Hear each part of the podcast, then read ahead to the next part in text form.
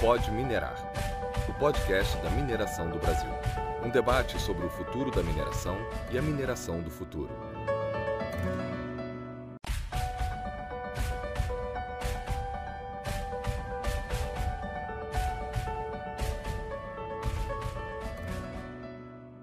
Bem-vindos ao Pode Minerar, o podcast da mineração do Brasil. Esse é um canal do Instituto Brasileiro de Mineração, o IBRAM, e nele apresentamos a realidade da mineração sustentável, essencial para o desenvolvimento social e econômico dos brasileiros. E assim, sempre abrimos espaço para debater o futuro da mineração e a mineração do futuro. E hoje recebemos o secretário de Geologia, Mineração e Transformação Mineral do Ministério de Minas e Energia, Pedro Paulo Dias Mesquita, e também o diretor-presidente do IBRAM, Flávio Penido. Obrigada pela participação do senhor e sejam muito bem-vindos. Muito obrigado, Raíssa. Prazer estar aqui. Obrigado, Raíssa. Uma honra estar aqui. O prazer é nosso. Secretário, já começando é, pelo senhor, o senhor atuou como economista do Banco Nacional de Desenvolvimento Econômico e Social, o BNDES, onde lá o senhor se dedicou à elaboração e condução de políticas para apoio à inovação, sustentabilidade e desenvolvimento do setor de mineração e metais. Como essa experiência anterior do senhor pode colaborar, então, para a sua condução à frente da Secretaria de Geologia, Mineração e Transformação Mineral? Obrigado pela pergunta, Raíssa. Bom, é, o BNDES ele tem um foco muito grande no desenvolvimento sustentável, via a formulação de soluções financeiras para o investimento. Então, nossa grande missão durante esses oito anos foi apoiar o investimento no setor. Então, desde que eu cheguei no BNDES, eu tive a honra e a oportunidade de me apaixonar pelo setor de mineração. Eu costumo brincar que todos que se aproximam desse setor não conseguem mais deixá-lo, porque é um setor que realmente contagia por todas as suas características, os seus desafios, as suas oportunidades. Então, é um setor essencial para o país. Nós sabemos do, do potencial que o Brasil tem de avançar e avançar muito ainda nesse setor, e isso foi o que me motivou no BNDES ao longo desses oito anos a trabalhar para a viabilização de instrumentos que pudessem preencher as lacunas de financiamento para impulsionar o investimento na mineração. Tá? E um investimento na mineração sustentável que é uma mineração que, além de elevar a sua produção e a sua contribuição econômica, ela traz um ganho socioambiental para toda a sociedade e para as comunidades ali no seu entorno. Mais especificamente sobre a inovação, eu também costumo dizer que inovação e sustentabilidade elas têm que caminhar juntos, né? E tem sido assim porque hoje não existe espaço mais para uma mineração que ela não tenha um componente de sustentabilidade bastante relevante. Então isso faz com que naturalmente a trajetória de inovação ela seja em direção a rotas tecnológicas de promoção de maior sustentabilidade, tá? Sejam processos mais sustentáveis, sejam numa cadeia de materiais avançados que contribuem para a sustentabilidade em geral, materiais que são empregados, por exemplo, em geração de energia renovável, ou em eletromobilidade. Tá? Então, eu tive a honra de, ao chegar no BNDES, poder trabalhar e conduzir juntamente com a FINEP, que foi a empresa que eu atuei antes, dedicada à inovação, eu tive a honra de trabalhar no Inova Mineral, que foi um plano justamente de apoio ao desenvolvimento, inovação e sustentabilidade do setor. E isso já me permitiu, muito cedo, né, chegando ao setor, já observar quais são de fato os grandes desafios, tanto em termos de inovação quanto de sustentabilidade. E ao mesmo tempo fazer um grande mapeamento das empresas, das instituições tecnológicas e quais são os caminhos que elas vinham perseguindo para alcançar os seus objetivos. Secretário, e que projetos do governo federal o senhor considera mais importantes para o desenvolvimento da mineração no Brasil? Então, como eu já falei um pouco de inovação, é, eu não vou me deter tanto nisso agora, eu vou aproveitar a sua pergunta para ampliar. Então, o primeiro é, grande projeto que eu queria destacar aqui é justamente a colocação de áreas de disponibilidade. Então, isso provê maior dinamismo para o setor. Então, nós enxergamos, e isso já vem ocorrendo, o setor ele vem ganhando dinamismo tá, por uma série de razões. Tá? Então, desde razões macroeconômicas, tá? Há razões estruturais que têm aí é, se beneficiado das ações do Estado. Tá? Então, nós já estamos é, avançados no programa de colocação de áreas em disponibilidade da ANM. Tá? Foram áreas que em algum momento houve alguma pesquisa ou algum trabalho de lavra, mas a, a, a, não teve continuidade desse trabalho, seja de pesquisa e de lavra, e nós tínhamos é, um, um, estoque de cerca de 55 mil áreas. Tá? Então, nós estamos colocando essas áreas em disponibilidade. O que, que significa isso? Você colocar novamente para o setor privado a possibilidade de trabalhar nessas áreas para que a mineração se desenvolva. Então, até o momento, já foram colocadas cerca de 16 a 17 mil áreas em disponibilidade. E nós estamos numa quinta rodada de disponibilidade de áreas. Tá? Esse é um primeiro é, grande trabalho com vistas a dar uma maior dinamização para o setor. Além da disponibilidade de áreas da NM, nós também temos trabalhado na, na oferta de ativos minerários do nosso serviço geológico.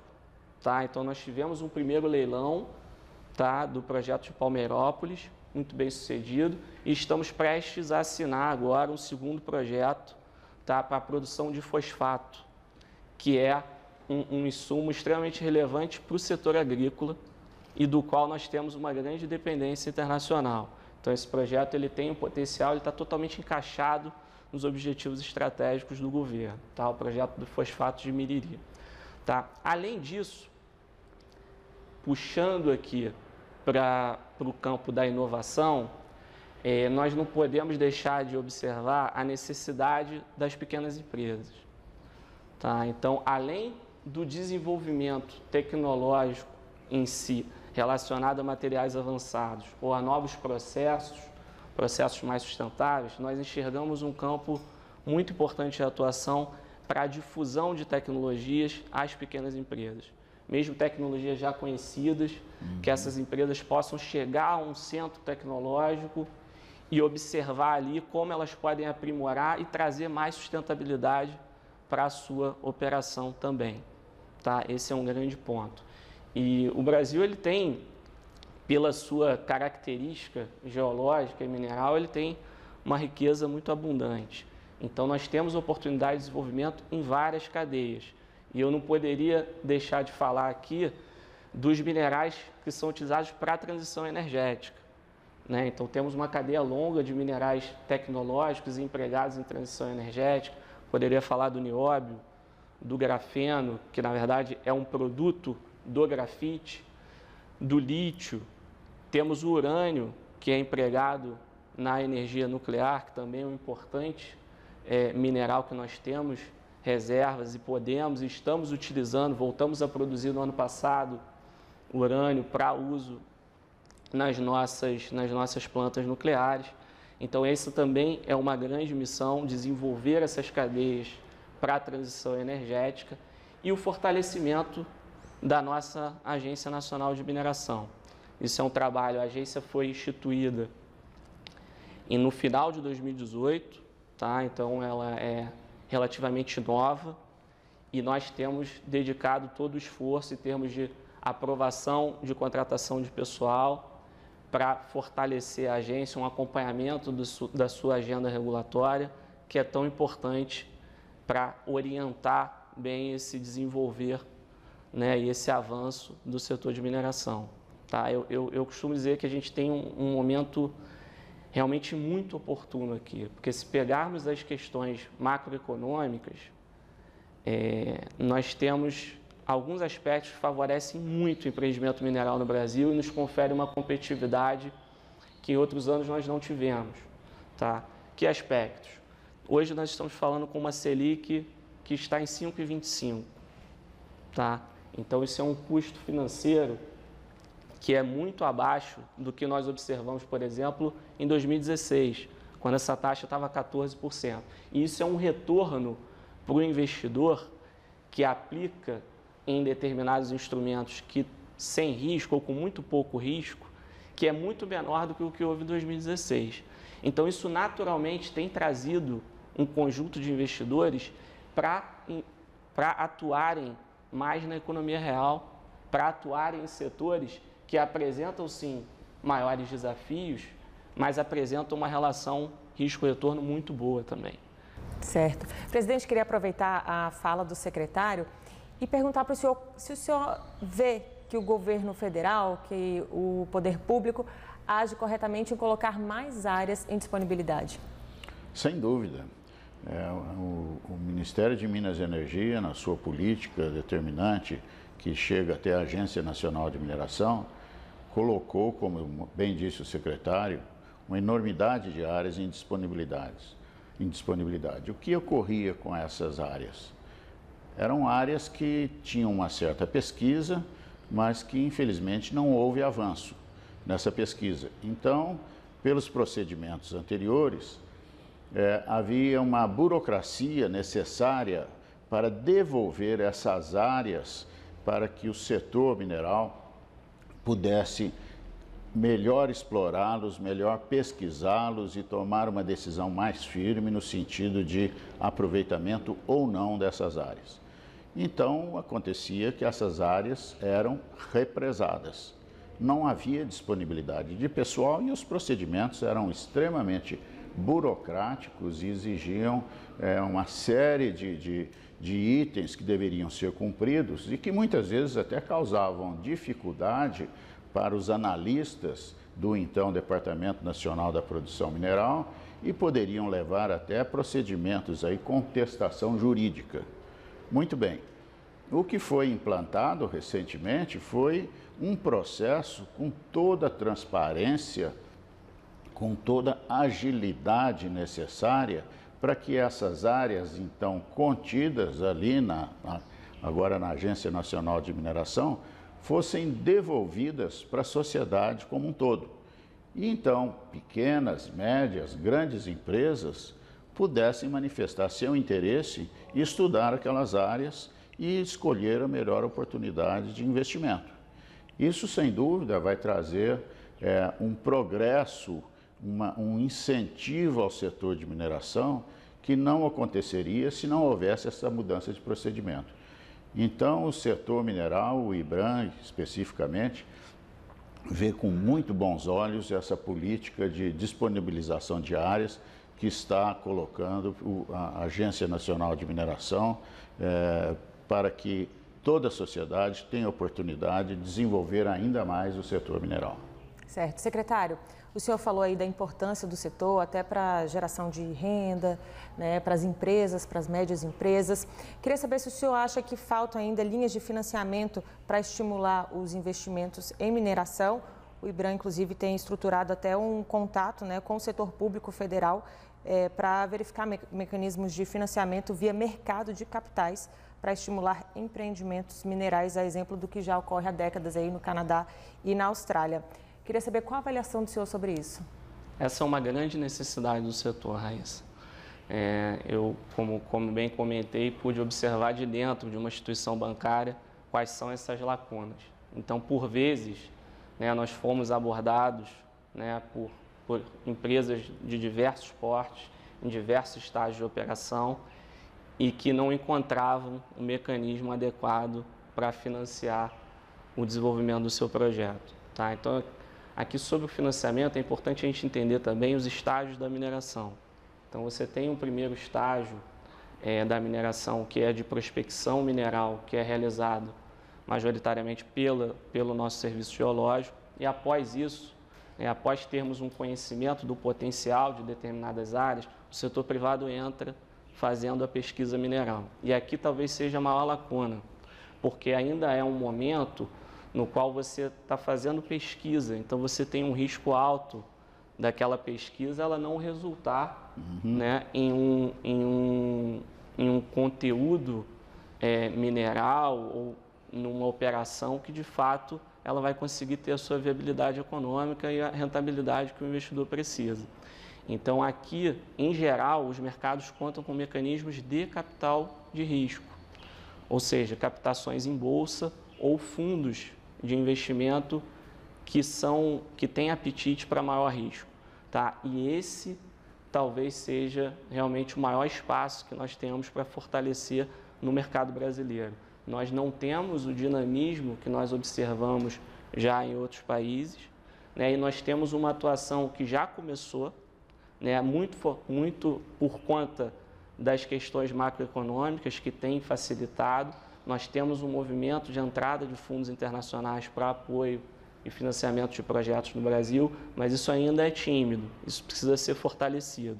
E nós temos planos de fortalecer a entrada do capital nesse estágio também. Aproveito até para perguntar como o senhor avalia é, o expressivo volume de 38 bilhões de dólares que a mineração industrial planeja investir no nosso país até 2025. Isso é um, são poucos os setores que conseguem congregar um volume de investimento tão grande. Né? O setor de mineração ele é bastante intensivo em capital e isso é resultado não só de fatores é, econômicos, mas muito por conta de toda a segurança que tem sido trazida para o setor. Né? Então, nós tivemos alguns aprimoramentos regulatórios que trouxeram muito mais segurança em termos ambientais, por exemplo. É, e nós tivemos uma superação de um período no qual nós tínhamos muita incerteza acerca do caminho do marco regulatório da mineração. Esse período ele ficou para trás, né? então em 2017 nós tivemos né, uma agenda de modernização da regulação, né, que começou em 2017. Em 2018, nós tivemos a renovação do regulamento do Código de Mineração. É, e esses fatores de modernização e de superação das discussões anteriores, com certeza contribuem para o crescimento desse volume de investimento, juntamente com os fatores de mercado, tá? tanto macroeconômicos quanto especificamente em relação aos preços das commodities minerais. E, os, e em relação aos preços, é, nós vemos que há um movimento estrutural. Tá? Então, sempre tem é, um movimento da conjuntura que afeta e é muito responsável por parte dessa flutuação, mas o que nós enxergamos é que há uma tendência estrutural de crescimento da demanda por diversos minerais. E essa tendência estrutural de crescimento da demanda ela faz com que nós tenhamos uma perspectiva de manutenção de preços elevados para diversos deles. Tá? Então, vou dar alguns exemplos. Né? O próprio minério de ferro ele está um preço bastante elevado. É, o cobre ele bateu recorde de preço. Né? O níquel ele recuperou muito bem o seu preço também. É, tanto o cobre quanto o níquel, além de alguns outros elementos, eles são muito impulsionados pela eletrificação. Né? Então, quanto mais nós tivermos esse movimento de veículos elétricos expandindo, né, esses minerais eles também são puxados. Daí que eu digo que há um movimento estrutural. Então, nós podemos esperar um, um prosseguimento de crescimento de demanda e de preços em patamares elevados. Isso puxa o investidor, porque o investimento em mineração ele é um investimento de longo prazo. Então, nós precisamos contar com uma perspectiva também de longo prazo em termos de movimento de mercado. Certo, presidente, como o IBRAM vê esse número tão expressivo, né, de 38 bilhões de dólares? É, o secretário ele colocou muito bem aí os condicionantes necessários para que haja segurança das empresas em fazer um investimento. É, é muito importante frisar também que a preocupação atual, o foco principal das empresas é fazer um investimento, mas principalmente fazer um investimento sustentável. Hoje o que nós temos é, não é uma escolha entre fazer um investimento sustentável ou não, é uma determinação. Nós falamos inclusive aí sobre financiamento. É, as agências financiadoras mundiais, os fundos de investimento, ao analisar um investimento, o financiamento de um investimento, especialmente de mineração, que é um setor bastante visado, a primeira coisa que examinam é com relação à sustentabilidade daquele é, investimento, daquele é, projeto de mineração. É, na sequência também, muito bem colocado pelo secretário, nós temos aí os mecanismos de, de, de fiscalização também para pequena e para média empresa. Eu até gostaria de dar uma notícia aí para o nosso secretário, principalmente que é oriundo do BNDES, que após assinarmos em 2019 um, uma carta de intenções com a Bolsa de Toronto, no sentido de trazer para o Brasil a tecnologia para que a gente tenha esse financiamento aqui no Brasil de investimentos para mineração, investimentos de risco, nós também estamos em conversação com o BNDES e, muito provavelmente, nós vamos ter um acordo aí tripartite, Bolsa de Toronto, IBRAM e BNDES, no sentido que a gente disponibilize para o investidor brasileiro esses mecanismos de, de investimento que são investimentos de risco. Junto com isso, o que nós vemos, e aí vamos voltar à Agência Nacional de Mineração, nós vemos hoje um processo aí de certificação de recursos que nós ainda não tínhamos no Brasil. E essa certificação de recurso é a garantia do investidor de que aquele recurso ele foi medido de uma maneira correta, que ele foi avaliado por profissionais responsáveis, de forma que dê, ainda que seja risco na pesquisa, mas dê a segurança que aquele assunto está sendo feito de uma maneira séria, com profissionalismo e com responsabilidade. E essa certificação, diga-se de passagem, o, o profissional que certifica responde pessoalmente pelo que ele assina.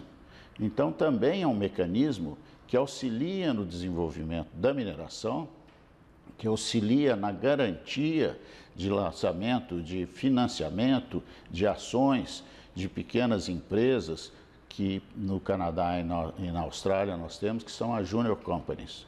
Então, de fato, nós estamos hoje num processo que eu acredito que vai dar uma nova é, oportunidade para o setor de mineração e cada vez mais ampliar os investimentos. Hoje nós estamos falando em 38 bilhões de dólares, são investimentos pesados, é, estamos falando em desenvolvimento de novas tecnologias, estamos falando em recuperação a seco de, de materiais, especialmente o minério de ferro, enfim, aí voltamos para o tema inovação.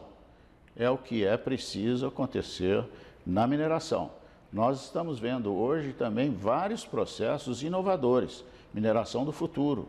Nós temos hoje barragens que estão sendo, é, digamos, é, descaracterizadas utilizando equipamento com operação remota. Nós temos lá tratores, nós temos motoniveladoras, nós temos escavadeiras, nós temos caminhões que operam nessas condições é, remotamente, com seus operadores, numa sala a 15, 20 quilômetros de distância. Então, essa é a tendência da mineração, essa é a tendência dos investimentos, essa é, sem dúvida, a mineração do futuro. Perfeito. Presidente, mudando agora um pouquinho de assunto, eu queria saber como o senhor avalia as ações do governo federal nos últimos anos, né? O governo que é responsável por fiscalizar o setor de mineração. O secretário fez um apanhado geral aqui de ações. Queria saber a avaliação do senhor. Exatamente. É, nessa, nesse contexto, o que nós vemos é que as medidas que poderiam e que podem ser feitas pelo governo estão em curso é, a própria criação da Agência Nacional de Mineração, como foi, foi, como foi citado. Ela vem substituir um órgão que prestou seu serviço ao país, que foi o Departamento Nacional da Produção Mineral, mas que hoje está se adequando para uma nova realidade, para uma nova tecnologia, que é a Agência Nacional de Mineração. Então, o que nós defendemos e acreditamos que vamos caminhar nesse sentido é um fortalecimento cada vez maior da Agência Nacional de Mineração, através de eh, dotação orçamentária condizente com que aquela agência requer para desenvolver bem o seu trabalho, para fazer a sua fiscalização, para utilizar métodos inovadores de fiscalizar, de ter digitalização de todos os seus processos, de tal forma que um fiscal ali, um profissional que trabalhe na agência, que esteja em Manaus, havendo disponibilidade de tempo, que ele possa analisar processos que estejam, por exemplo, no Rio Grande do Sul, que antigamente haveria necessidade de deslocamento desse servidor para que lá no local ele examinasse o processo físico. Isso nós precisamos acabar e a Agência Nacional de Mineração está trabalhando nesse sentido. A mineração talvez seja a única atividade que ela entrega aquela área que ela ocupou totalmente recuperada Exatamente. de volta ao meio ambiente, além de atuar na preservação do seu entorno. É, o senhor lembrou muito bem, secretário.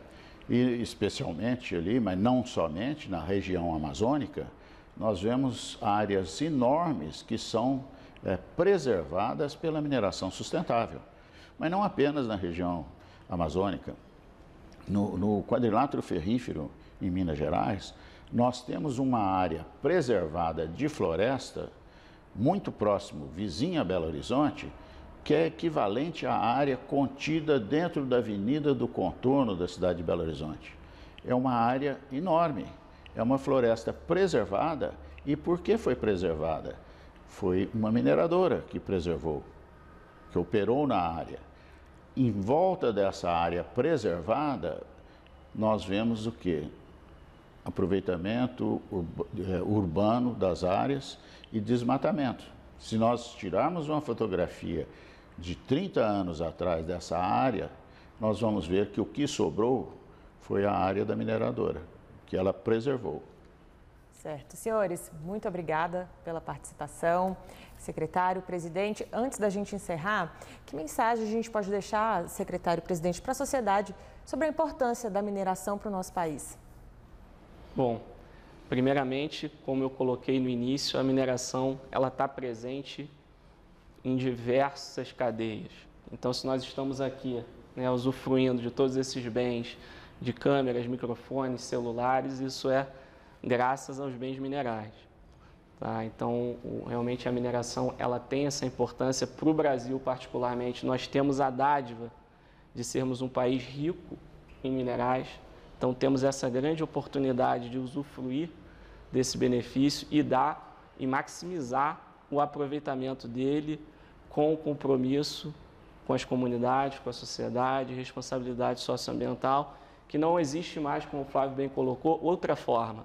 A mineração sustentável, ela é a mineração do futuro. Não há que se falar em outro tipo de mineração que não seja essa mineração sustentável, que é inclusiva e é capaz de trazer benefícios não só para a comunidade no seu entorno, mas para a sociedade em geral.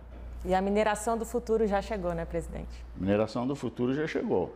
Já chegou não apenas em equipamentos, em técnicas, mas também chegou principalmente numa interação muito grande com as comunidades. Essa, essa interação com as comunidades, ela é, em, em, pequenos locais, pequenas comunidades, ela é bastante intensiva. É a mineração que muitas vezes o poder público ele não tem condições de chegar naquela localidade. E o que nós vemos são as mineradoras tomando conta não apenas dos seus empregados, mas de toda a comunidade provendo assistência para a comunidade. Nós vemos agora no caso de Covid um imenso é, patrocínio que aconteceu por parte do setor de mineração para a comunidade em geral e mais especificamente para as pequenas comunidades.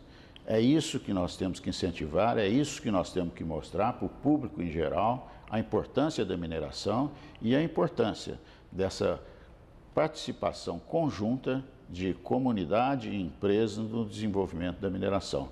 Nós acreditamos que isso também é o futuro da mineração. Com certeza. Obrigada, secretário. Obrigada, presidente. Obrigado, Raíssa. Eu que agradeço.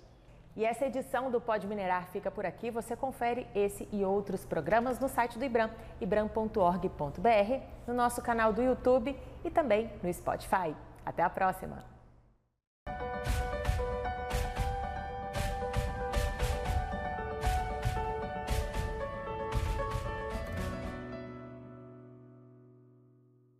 Está chegando a Exposibran 2021, o maior e mais relevante evento da mineração brasileira totalmente online. As inscrições estão abertas e são gratuitas, exceto para participar dos minicursos. As inscrições podem ser realizadas pelo site do IBRAM, ibram.org.br. O evento vai reunir as mais importantes lideranças do segmento da mineração que compartilharão no ambiente virtual seus projetos, casos de sucesso, novidades, novos negócios e perspectivas para as próximas décadas em relação ao setor. A programação do Congresso Brasileiro de Mineração conta com palestras e debates por especialistas internacionais em mineração e setores afins sobre o contexto político e socioeconômico global e os desafios do setor mineral. Ainda tem a tradicional Feira Internacional, que marca a Exposibran todos os anos com a exposição de produtos e projetos e espaço para fechamento de bons negócios. Este ano, a Exposibran vem com algumas novidades, como o Show da Mineração, uma disputa entre equipes de mineradoras com perguntas e respostas sobre o universo mineral. A rede profissional Mina, um ambiente dedicado à interação virtual do setor mineral. A Exposibran Social, que contará com um e-commerce solidário, no qual participantes poderão adquirir kits de pequenos produtores e muito mais. Não perca a oportunidade. Faça já sua inscrição no site do IBRAM. Autoridades governamentais de diversos países estarão reunidas nesta terça-feira, dia 28, para a 11ª Conferência Anual de Ministérios de Mineração das Américas, um fórum hemisférico dedicado à discussão do setor mineral regional e mundial. O evento contou com a participação online do diretor-presidente do IBRAM, Flávio Penido, e teve como objetivo contribuir para atualizar a agenda de discussões hemisféricas sobre o setor mineral, com ênfase no papel dos minerais críticos, na mineração sustentável, na segurança de barragens e na identificação de oportunidades de investimentos. Esta edição do evento foi organizada pelo Ministério de Minas e Energia, em coordenação com o Ministério de Relações Exteriores e teve o apoio do Instituto Brasileiro de Mineração. O aplicativo Prox ferramenta de alertas voltadas à população para melhorar a comunicação e facilitar atitudes em prol da segurança, recebeu reconhecimento público de sua importância por parte da Secretaria Nacional de Proteção e Defesa Civil, SEDEC, do Ministério de Desenvolvimento Regional. O órgão publicou no Diário Oficial da União o resultado final da seleção para a composição do Banco de Boas Práticas e na listagem, o PROX está entre as boas práticas reconhecidas no eixo temático mapeamento de áreas de risco. O SEDEC é responsável por coordenar as ações de proteção e defesa civil em todo o território nacional. A Anglo Gold Ashanti irá deixar de enviar rejeito para a barragem, com a implantação da disposição a seco. A estimativa é de que até 2022 todas as barragens da empresa deixem de receber rejeitos.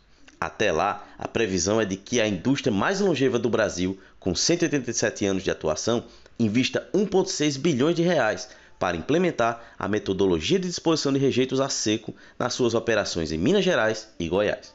Segundo Camilo Farassi, vice-presidente da Anglo Gold Ashanti Brasil, trata-se de uma das iniciativas mais importantes em execução na empresa. Além de trazer mais segurança, primeiro valor corporativo da companhia para empregados e as comunidades. O processo deixará um legado de sustentabilidade. Até 2022, o método de disposição a seco vai substituir a deposição convencional de rejeitos em barragens e trazer como vantagens o incremento na segurança de estruturas geotécnicas e redução do uso de água. Além dos benefícios ambientais e de segurança, a implantação do projeto tem ampliado a oferta de emprego nas cidades onde a empresa atua.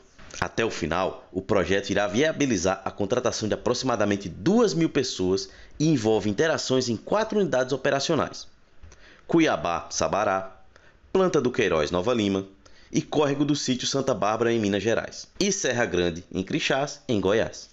Esta e outras notícias sobre mineração do Brasil e do mundo você pode acompanhar no site ibram.org.br e fique agora com o quadro Curiosidades Minerárias.